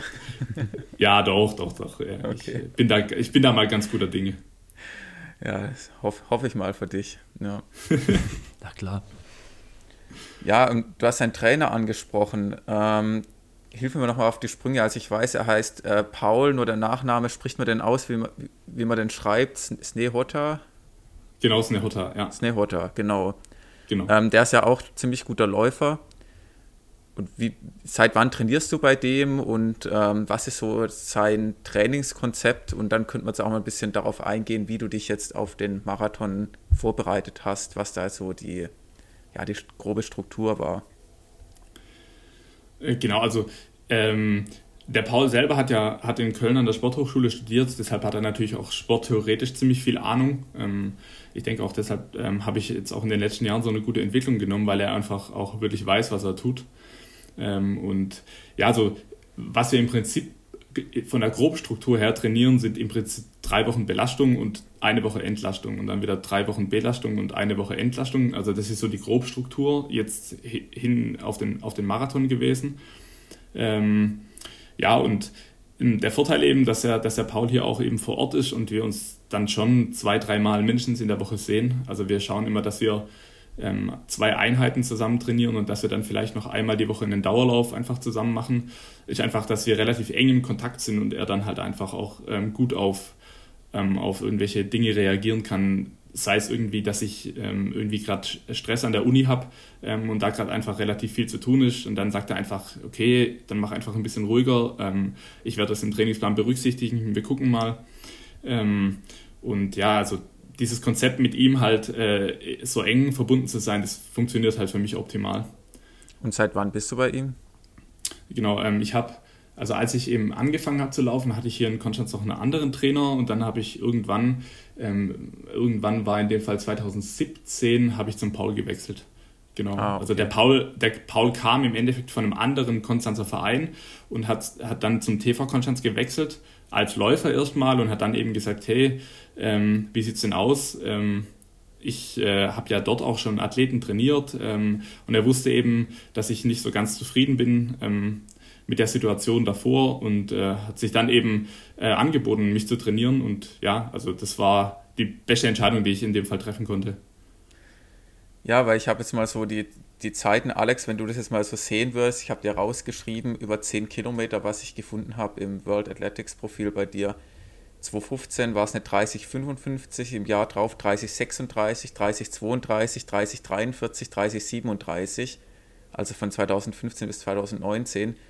Wenn man das jetzt so nackt betrachtet über 10 Kilometer, sieht es ja eher so nach einer Stagnation aus, jetzt mal äh, knallhart gesagt. Über, über fünf Jahre, ja, das stimmt jetzt wahrscheinlich so nicht, du kannst mich auch gleich berichtigen, aber das ist ja so erstmal so deine 10 Kilometer Zeit. Und dann hast du ja 2020 einen Riesensprung gemacht. Da bist ja, glaube ich, im Training mal auf der Bahn eine Sub 30 gelaufen. Was ja, genau. Sag nur zum Glück, zum Glück kam Corona. Ja, genau. ja, also ähm, ich, ich muss dazu sagen, ähm, ich glaube, ich habe das einfach im Wettkampf auch teilweise nicht so richtig hingekriegt, ähm, die Trainingszeiten umzusetzen. Also meine Trainingszeiten haben sich natürlich schon auch verbessert jetzt die letzten Jahre, aber jetzt nicht so krass, wie sich die Zeiten verbessert haben. Also ich habe einfach das teilweise vom Kopf her, glaube ich, auch einfach in den Wettkämpfen nicht ordentlich umgesetzt bekommen, was ich eben trainieren konnte. Ähm, genau, und dann haben wir äh, eben in, am Anfang der Corona-Pandemie haben wir ähm, im, in unserem Bodenseestadion hier in Konstanz haben wir mal so einen so Testlauf gemacht. Da haben sich ähm, der Paul und äh, mein Trainingspartner, der Luca, haben sich abgewechselt. Also die haben im Endeffekt immer einen Tausender gemacht und ich bin einfach hinten dran gelaufen. Genau, und ähm, dann bin ich da eine, ich glaube, so eine 2935 so in der, in der Größe, Größenordnung gelaufen und das hat dann im Prinzip so den Knoten gelöst. Also dann wusste ich, okay, es geht eindeutig unter 10, äh, nicht unter 10, sondern unter 30 auf 10 und ja, dann danach lief es dann eigentlich, also ja. Ja, dann lief ja überragend. Ich meine auch Halbmarathon, die Bestzeit 63,11, das ist ja schon, ja, auf jeden Fall, glaube ich, schon das Niveau, was du dir hättest erstmal erträumt, so 2015, 2016, 63er Zeit im Halbmarathon zu laufen. Und, aber jetzt also ich muss, ja, ich, mh, ja. Ich, ich, ich, muss ehrlich sagen, ähm, als ich angefangen habe zu laufen, habe ich mir einfach nur mal äh, vorgestellt, grundsätzlich mal vielleicht mal unter 15 Minuten auf, auf 5 Kilometer zu laufen. Und ähm, also ich habe eigentlich ja gar nicht so diesen, diesen Leistungssportgedanken verfolgt, äh, als ich angefangen habe. Und das hat sich dann jetzt wirklich so über die Jahre hinweg entwickelt. Und ähm, ja, also gerade jetzt auch diese 6311, die ich da gelaufen bin, niemals hätte ich, als ich angefangen habe oder auch zwei, drei Jahre nachdem ich angefangen hatte, hätte ich niemals geglaubt, dass ich mal so schnell laufen kann. Ja, ja du, hast ja mit dem Fußballspielen begonnen und bist ja dann erst äh, zum, zum Laufen gewechselt. Ich hätte mal eine Frage an dich und zwar erinnerst du dich, was du am 27.07.2013 gemacht hast? Oh, Markus. Ja. Puh. Ich, ich weiß es da, ja jetzt, ne? Du weißt. Da, da kann ich jetzt, da kann ich jetzt überhaupt gar nichts dazu sagen, weil ich es überhaupt nicht einschätzen kann. Süddeutsche Meisterschaften U23. Ah, okay. In okay. Forst. Okay. Ja. Erinnerst du dich an das Rennen? bin ich da, äh, bin ich da 5000 gelaufen wahrscheinlich. Ja. Wir sind ja. gegeneinander 5000 gelaufen. Aha, okay. Wer war vorne von uns beiden? Einer von uns kam nicht ins Ziel und das war ich. Ah, okay. Wie? Aber ich muss Wie dazu hast sagen, du durchgehalten, Markus? ich weiß es ehrlich gesagt auch nicht mehr, aber ähm, das war, ich habe jetzt nochmal den Wetterbericht rausgesucht, weil meistens ist es ja so, dass einen die Erinnerung trübt und man übertreibt da dann und sonst was, aber es war wirklich der heißeste Tag, vielleicht sogar des Jahrzehnts. Es hatte 39 Grad im Schatten. Okay. Ich hatte schon vor Okay. dem Start Kopfschmerzen. Es war um 17 Uhr Start. es war optimal aufgewärmt und ich habe noch gesagt zu meinem Trainer, äh, zum Holger Freudenberger, den kennst du vielleicht auch, Mhm. ich laufe nicht. Das macht keinen Sinn. Ich komme nicht ins Ziel. Aber dann bin ich am Ende doch gelaufen, weil wir waren ja nur zu dritt. Und ähm, Mhm, der Jonas Beck von uns hat gewonnen. Und wenn nur zwei an den Start gehen, dann gibt es ja keine Meisterschaftswertung. Mhm. Und äh, da hatte ich wahrscheinlich schon ein bisschen das falsche Mindset für den Lauf. und ich bin auch ausgestiegen und dann ist ja normalerweise so, du, du gehst dann ein paar Meter und dann war ein anderer Trainer von einem anderen Verein und die sagen ja dann normal, auf, lauf weiter, lauf weiter und der hat zu mir gesagt, lass es sein heute bei dem Wetter, das macht keinen Sinn. ja, genau. Und, Ja, ähm, Wahnsinn. Und, Genau, der und ich war ja Jonas. gerade irritiert, Ja, Markus, ja. weil süddeutsche Meisterschaften in Forst und ich denke natürlich an das Forst hier bei Frankfurt oder. Ähm, hä? Also, das, da war ich kurz irritiert. Das kenne ich nicht, das Forst bei Frankfurt oder. Ich kenne nur das Was, Forst, das- Forst bei Bruchsal. Das liegt auch schön so in der Rheinebene, wo die Sonne dann auch noch besonders gut rein. Also, du solltest dringend das, das Forst äh, an, an der Oder kennenlernen. Das Ja, vielleicht ist er nicht ganz so heiß im kurz Sommer. vor Polen. Ja, aber komm, er, kommen jetzt Erinnerungen auf, Flo. Nee, le leider nicht so richtig. Also, Also du bist jedenfalls Zweiter geworden in der 1605. Der Ja, Jonas okay. hat gewonnen in 1515. okay. Aber jetzt musst du mal überlegen, 1605, der Kilometerschnitt von damals, den bist du jetzt einfach über den Marathon durchgelaufen. ja, Ziemlich Wahnsinn, genau, Ja, oder? ja stimmt. 3,12 auf den Kilometer. Ja, Das das ist sogar, schon, ähm, war sogar ein bisschen langsamer, ja. Das ist schon krass, ja. Ja, also, ja.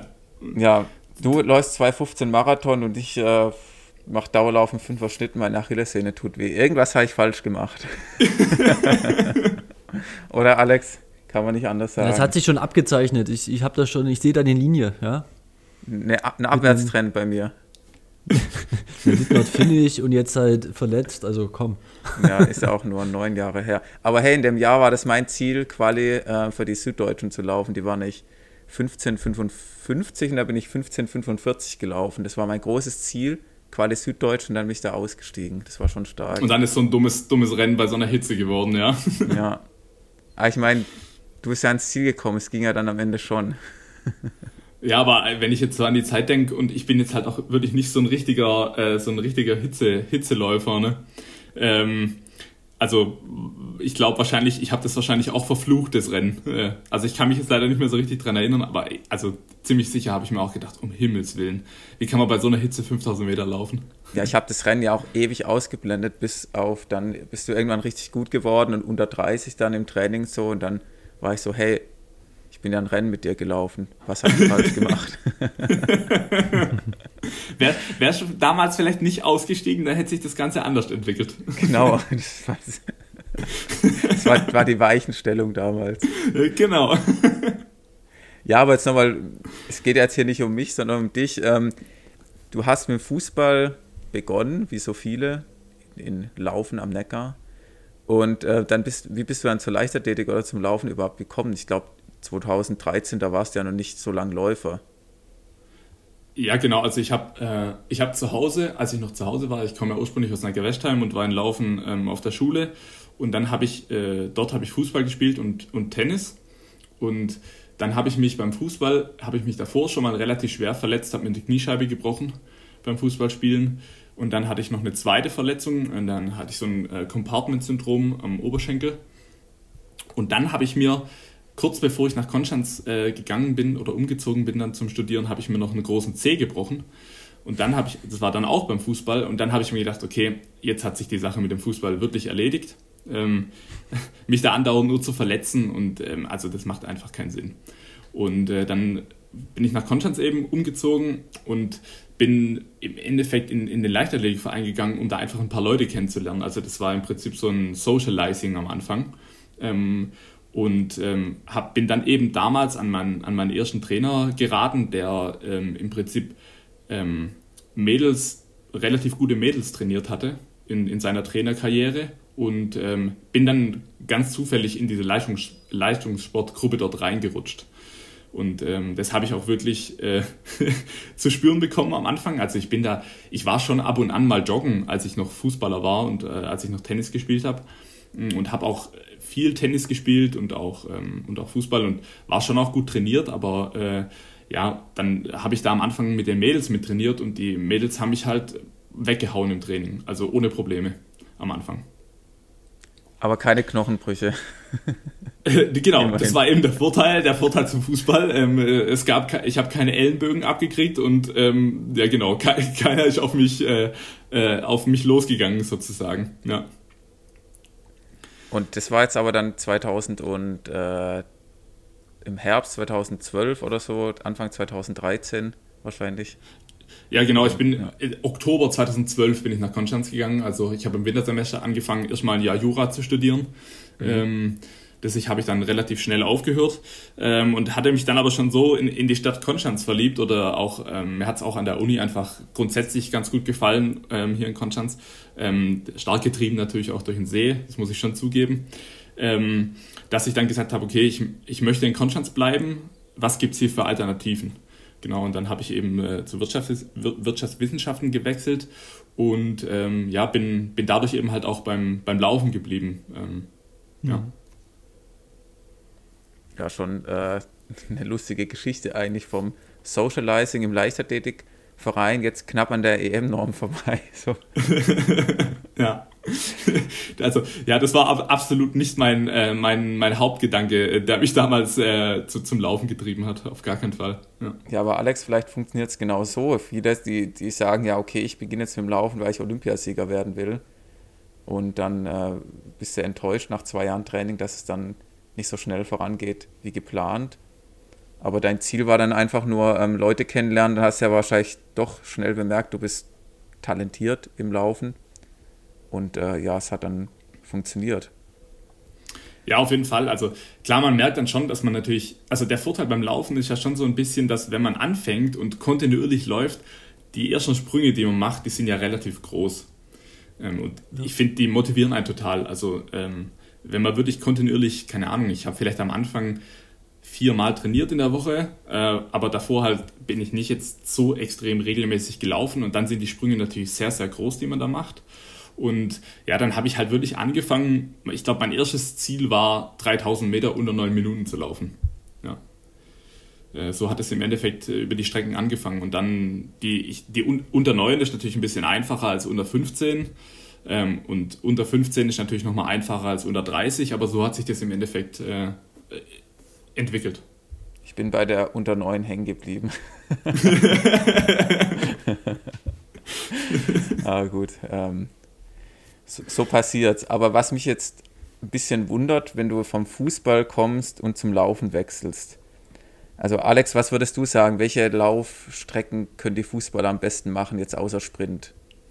Ja, es kommt natürlich darauf an, welche Position man gespielt hat, aber grundsätzlich, was ich so vom, von Fußballern kenne, ähm, hier Dirk zum Beispiel war auch Fußballer, irgendwie Bezirksliga oder so gespielt und ja, hat auch irgendwie, ich glaube, Mittelfeld oder rechts außen das, das schnelle Laufen und irgendwie ein bisschen ordentliche Technik haben und so, wenn du ein bisschen affin bist ähm, und dann 90 Minuten halt viel läufst, dann hast du schon eine solide Ausdauer. Gute Ausdauer, aber die meisten Fußballer so, die könnten ja dann auf Anhieb gute 400, 800, vielleicht auch 1500 Rennen, so wo du auch...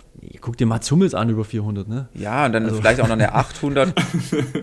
aber halt bei dir, Flo, ist es ja schon so, ich habe jetzt mal recherchiert, deine 1500 Meter Bestzeit ist 4 Minuten bist ja irgendwo schneller Aber jetzt musst du mich schon noch, noch ausrechnen, äh, ausreden ja, lassen. Ja, ja, ja. Also, deswegen denke ich, äh, auch wenn dann, wenn das so Richtung Laufen geht, ich glaube, du hast dann schon gemerkt, so fünf Kilometer, das macht schon Bock oder drei Kilometer oder vielleicht auch mal ein Volkslauf irgendwie über zehn, dass da irgendwie Luft da ist, dass das irgendwie relativ lang auf einem ganz guten Tempo so zu absolvieren ist. Ne?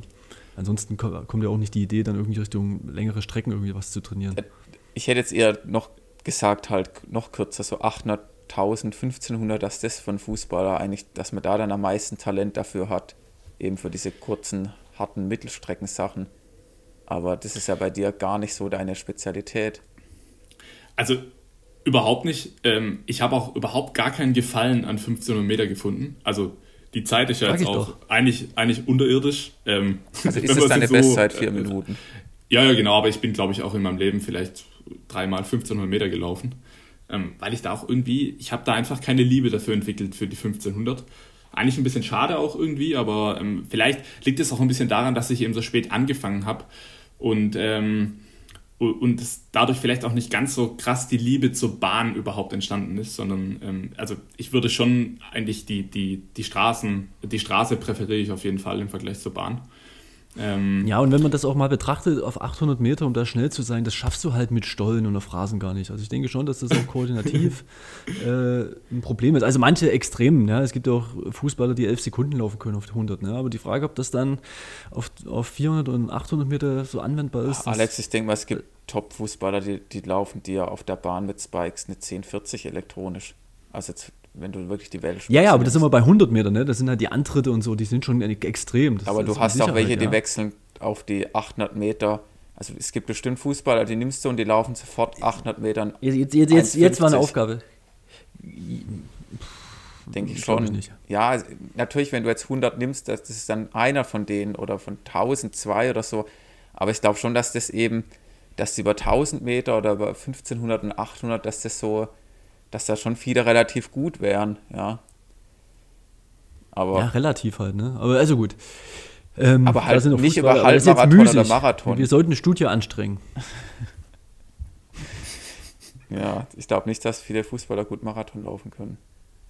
Nee, das mit Sicherheit nicht. Und, und ja, du also sagst, ich, also ich, hatte ich ja muss dazu noch, ich muss dazu noch ja? sagen, also ich habe natürlich äh, auch eine Außenposition gespielt. Also ich bin Linksfuß, das heißt, ich habe entweder hinten links oder im Mittelfeld links gespielt. Und ich war schon immer also das war schon ab und zu so, wenn wir Lauftraining gemacht haben und dann ist es schon häufig so, okay, alle dem Flo hinterher. Und äh, dann haben schon auch viele immer gestöhnt. Also das war schon so, dass ich so, ein, so eine gewisse Affinität zum Laufen hatte ich auch schon als Fußballer. Stell ich mir so in, in, Hamburg nach dem Startschuss. Alle im Flo hinterher.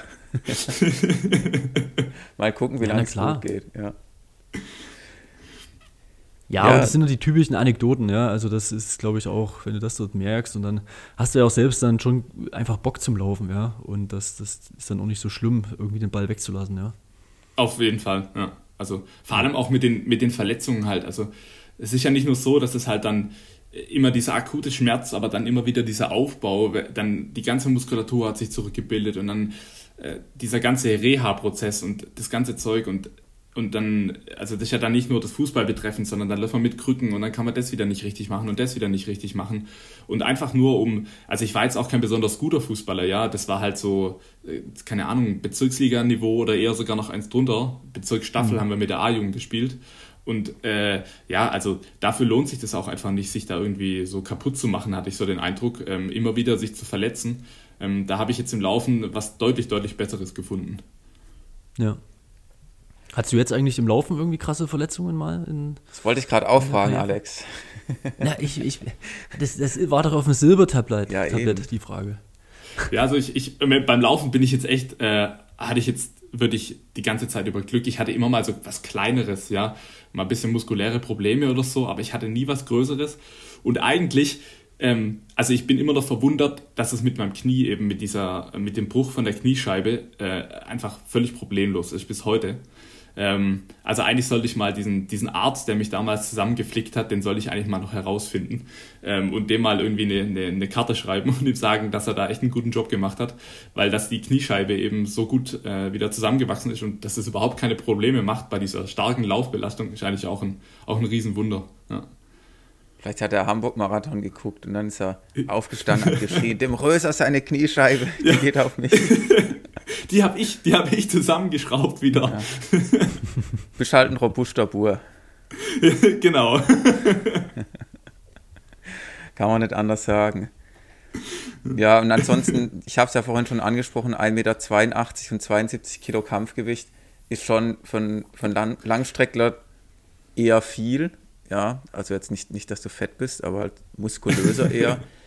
Aber eng, eng damit verbunden, wir bekommen auch immer wieder Anfragen, jetzt auch zur ähm, Folge mit Robert Unger haben wir die Frage bekommen, was der Robert so isst. Wir haben die Frage noch im Hinterkopf und ich frage auch den Robert und wir werden das in einer der nächsten Folgen nochmal nachschieben, Alex, gell, das haben wir gesagt, dass wir da den Robert nochmal genau. fragen.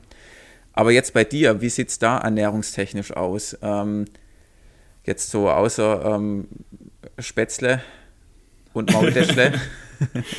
Die esse ich natürlich, wenn ich zu Hause bin. Na klar. Und ja, saure also, Kuddeln. Gibt es was, was? Ja, das, sowas, sowas esse ich nicht. Das mag ich nicht. ich auch nicht. Das muss nicht sein. Aber ähm, genau, legst du da besonderen also, Wert drauf oder hat auch dein Trainer da Vorschläge für dich? Also ich, ich muss ehrlich sagen, ich esse eigentlich ganz, ganz normal. Also ich esse eigentlich fast alles. Ähm, außer Pilze, weil ich es nicht mag. und, und, ja, es gibt einfach ein paar Sachen, die ich nicht mag und deshalb nicht esse. Und ähm, wir versuchen, ähm, wenn wir jetzt, also wenn, wenn meine Freundin und ich kochen, versuchen wir halt relativ fleischarm zu essen. Also ich esse jetzt nicht vegetarisch, ähm, aber ja, wir, wir versuchen einfach so den Fleischkonsum so ein bisschen zu reduzieren. Ähm, wenn es jetzt aber an der Uni und das ist eben der Punkt, also mittags esse ich eigentlich im Regelfall an der Uni, in der Mensa eben.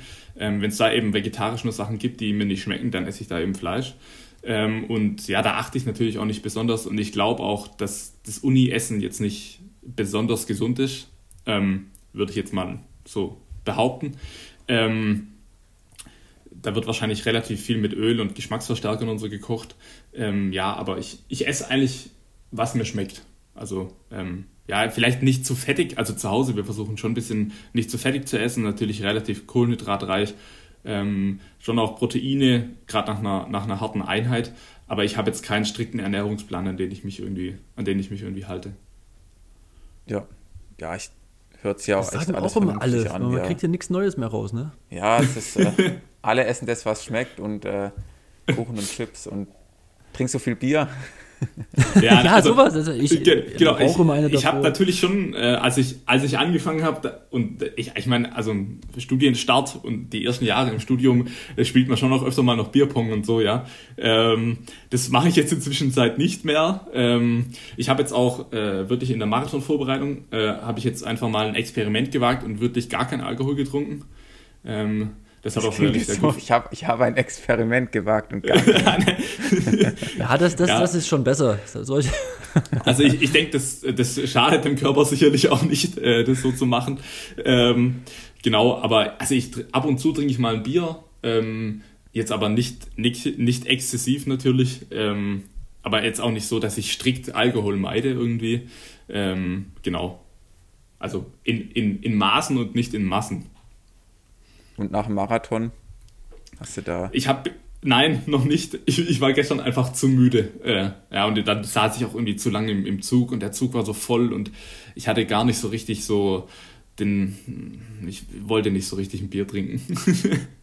Hätte sich ins Sportbistro setzen müssen und dann volllaufen. ja, aber da, im Bordbistro, da, da kamen öfter mal Leute zurück, die das genau nämlich so versucht haben und die haben alle immer nur gesagt, oh, da ist alles voll, weil der ICE so voll ist und dann habe ich mir gedacht, okay, dann, nee, dann nee, glaube ich, glaub, das ist, lieber. Ist, ist vielleicht besser, ja. ja. ja. meine Beine haben sich auch nicht angefühlt, als, als, als wollten sie ein Bier äh, verarbeiten. Ja, muss ja dann auch aufstehen, ins Bordbistro gehen und dann bleibt man lieber gleich sitzen. Ja, genau. Ach ja, so ist's. Aber äh, ich hätte noch, noch einen Punkt. Ja. Weil eigentlich wolltest du ja auch äh, in Hannover schon starten, ja? Richtig. Mhm. Und, hm? Ja, das habe ich vergessen, Alex. Genau. Ja, Hannover. eben. Deswegen hier, ich, ich, ich mache die Lücken diesmal, ja? Richtig. Kein Problem. ähm, und dann hat sich ja auch schon ähm, ja, Magen-Darm so ein bisschen lahmgelegt. Ähm, und jetzt, jetzt noch ein kleines Kompliment, und zwar Hendrik, Hendrik Pfeiffer hat schon da gesagt dann im Nachhinein, äh, was so, äh, dass er dich schon ganz schön auf dem Schirm hatte, ja. Und äh, was die Konkurrenz betrifft. Und ähm, das, das war, war schmeichelhaft. Und wir haben gedacht, wir, wir heben uns das auf, wenn wir heute telefonieren und den Podcast aufnehmen, um, um diese kleine Schmeichelei dir auch noch mitzugeben. Genau. ja, das ehrt mich natürlich, dass Herr Hendrik so darüber denkt. Äh, Freue ich mich natürlich darüber auch.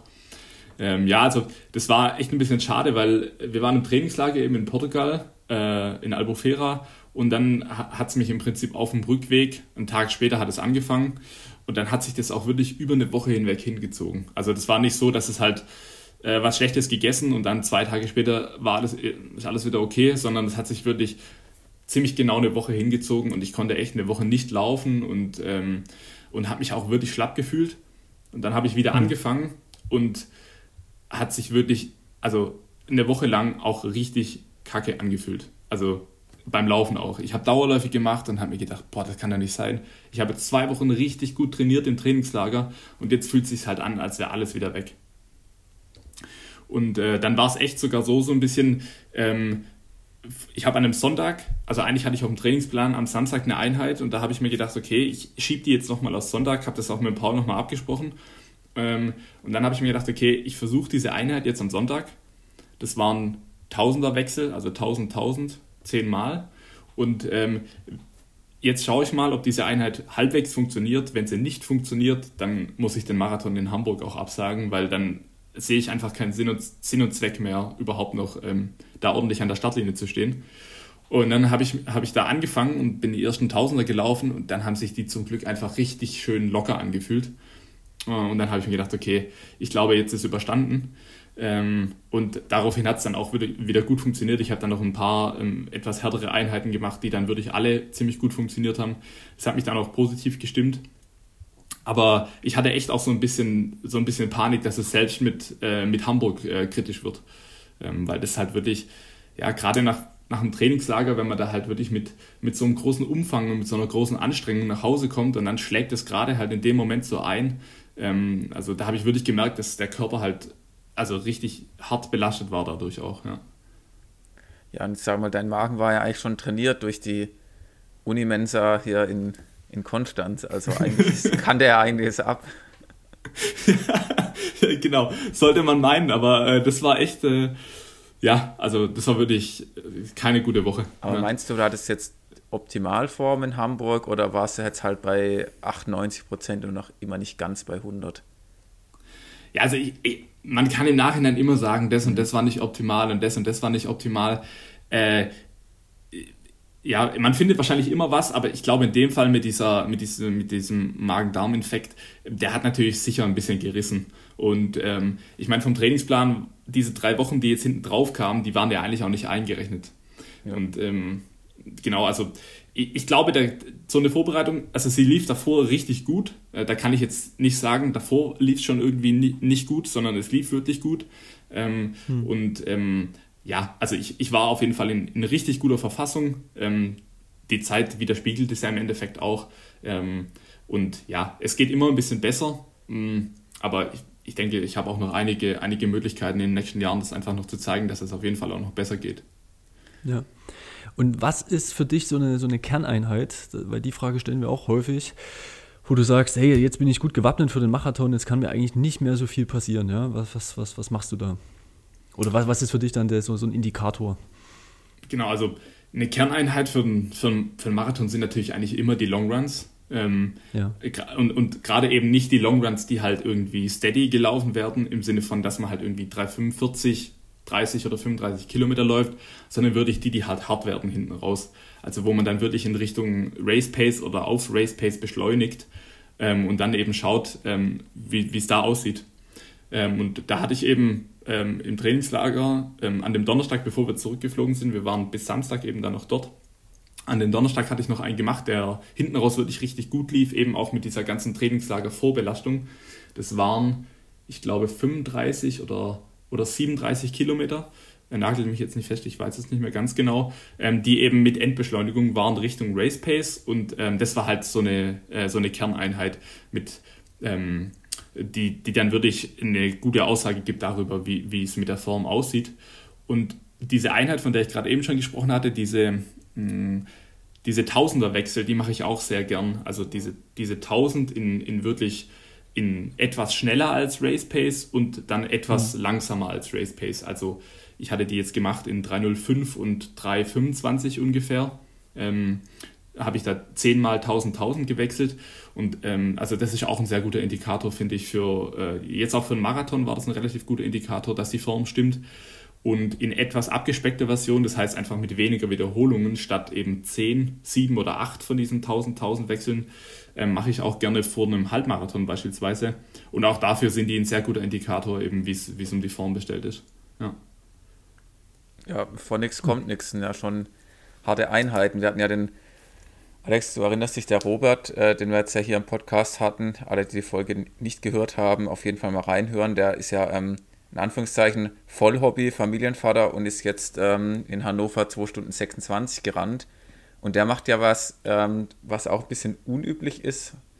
Und zwar 42 Kilometer, also einen ganzen Marathon davor in Wettkampftempo plus 15 Sekunden auf den Kilometer.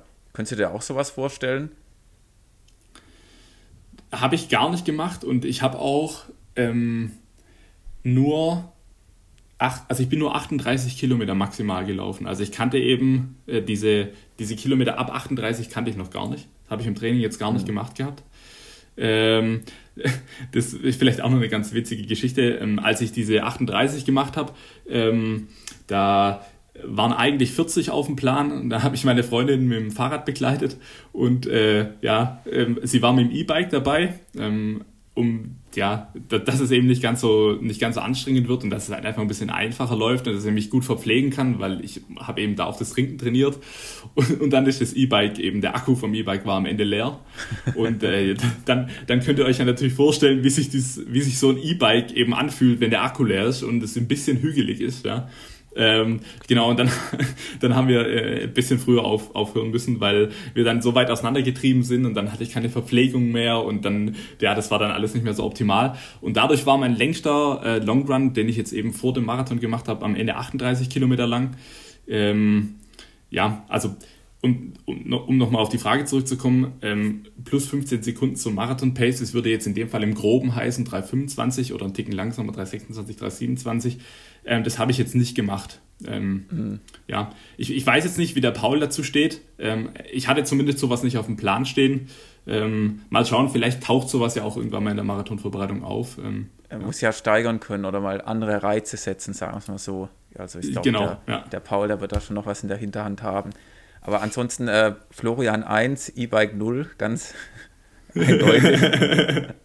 Auf jeden Fall, ja. Wir nennen hier das Fabrikat jetzt besser nicht. Ansonsten. Ähm, genau. Ja, 38 Kilometer schon schwach. Wenn es voll geladen ja, man muss, war. Man muss, ja, es war nicht voll geladen, das muss man natürlich okay. dazu sagen. ja. ja, wenn, wenn Florian so schnell und man muss immer nur 100% machen, den Akku, dann hält das auch nicht so lang. Und dann noch die Berge und alles. Ja, du drückst ja mal über die, die Kuppen drüber. Ich glaube, das ist dann eher das Ding, wo du gesagt hast, da. Absolut. Genau, also mit diesen Kuppen, ähm, wenn, wenn jetzt der, der Luca hier dabei wäre, dann, dann wird der Luca jetzt wieder fluchen, wenn wir, also der Luca hat, hat öfter mal ähm, im, ähm, in, einem, in einem Vorbereitungslauf oder in den Longruns ist er eben ein bisschen später eingestiegen teilweise, wenn es hinten raus schneller wurde, dann hat mich da begleitet und da hat der flucht immer über meine, über meine Läufe, wenn es über die Kuppen geht, dann heißt es immer, ah, das kann doch nicht sein. Der Junge jedes Mal, wenn so eine Kuppe kommt, dann drückt er da, dann drückt er da drüber wie ein Verrückter und ich leide da immer diese Kuppe hoch. Ja, ähm, aber da muss er eben durch. ja, das macht am Ende. Ja, dann, dann Rennsteiger und so, das ist vielleicht auch mal äh, spannend, oder? Also so ein paar bisschen kopiertere Läufe.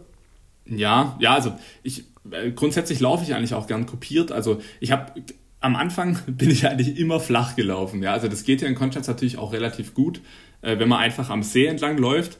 Das ist natürlich einerseits auch sehr schön und andererseits auch gut möglich, weil die Radwege hier sind sehr gut ausgebaut. Dann kann man im Endeffekt mehr oder weniger flach laufen. Aber man mhm. kann natürlich auch äh, schon hügelig laufen. Also man muss im Prinzip einfach nur Richtung Uni. Die Uni liegt so ein bisschen auf der Anhöhe. Da kann man relativ hügelig laufen und man kann auch einfach auf die Schweizer Seite rüberlaufen und dann so ein bisschen vom See weg einfach nach oben. Und dann kann man auch relativ hügelig laufen. Mm, und ähm, ja, also ich habe auch so ein bisschen den Eindruck, seit ich das eben angefangen habe, ähm, wirklich hügelig zu laufen. Und also das sind jetzt keine Berge, ja, aber man, ich mache dann schon irgendwie so 200 Höhenmeter in einem Dauerlauf ähm, von 15 bis 20 Kilometern.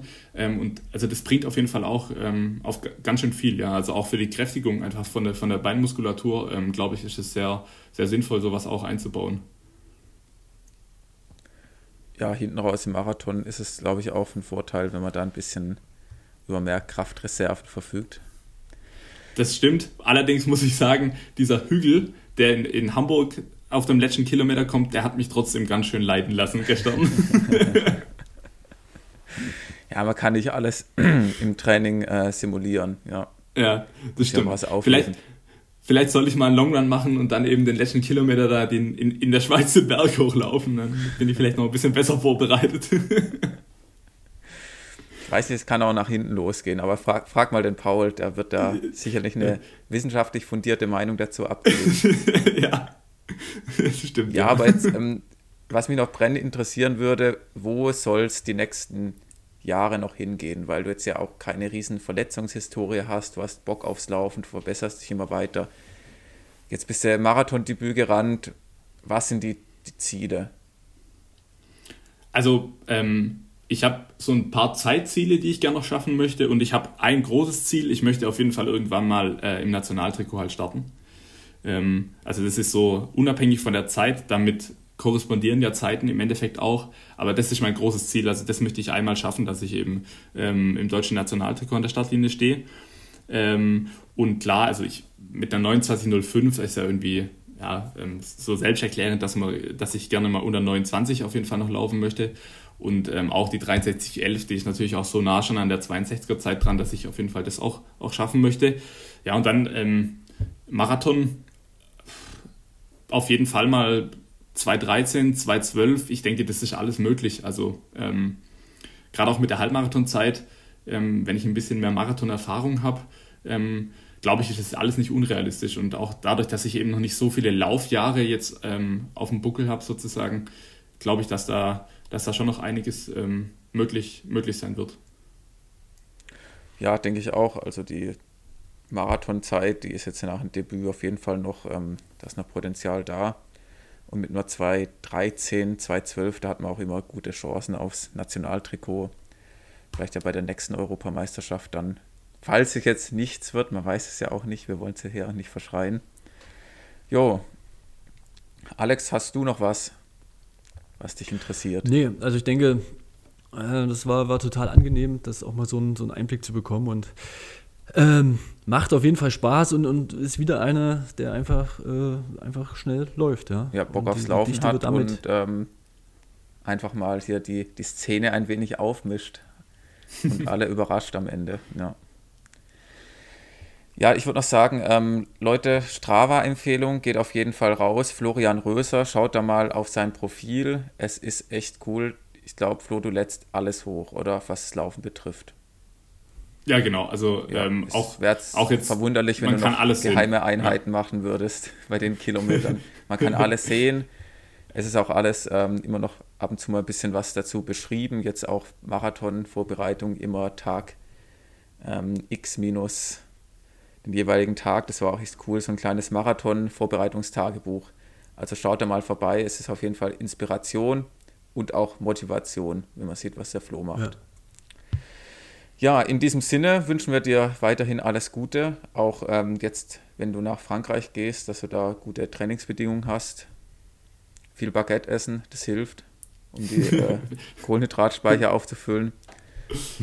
Und ansonsten, ähm, das nächste Mal, wenn, wenn du im Ländle bist, gehen wir äh, mal ein bisschen Trollinger Lemberger trinken. Ja, laufen wolltest du jetzt nicht mehr sagen, ne, Markus? Laufen doch. Ich kann mit dem E-Bike mitfahren. Aber dazu, genau, also schön aufladen mit, davor. Mit dem Rad mit. Das ist ja, fahre ich mal nach Neckar-Westheim, ist ja, ist ja ums Eck. Und dann äh, fahre ich, gib's mir mal Bescheid, fahre ich mal beim Longrun mit. Genau, wunderbar. Machen wir das. Ja, äh, ich, vielen Dank noch für, für eure Einladung. Ähm, hat richtig Spaß gemacht, auf jeden Fall. Na klar, uns auch. Dann dir noch einen schönen Abend und Grüße. Grüße. Grüße ins ciao. Ländle. Ich auch. Ciao. ciao, ciao.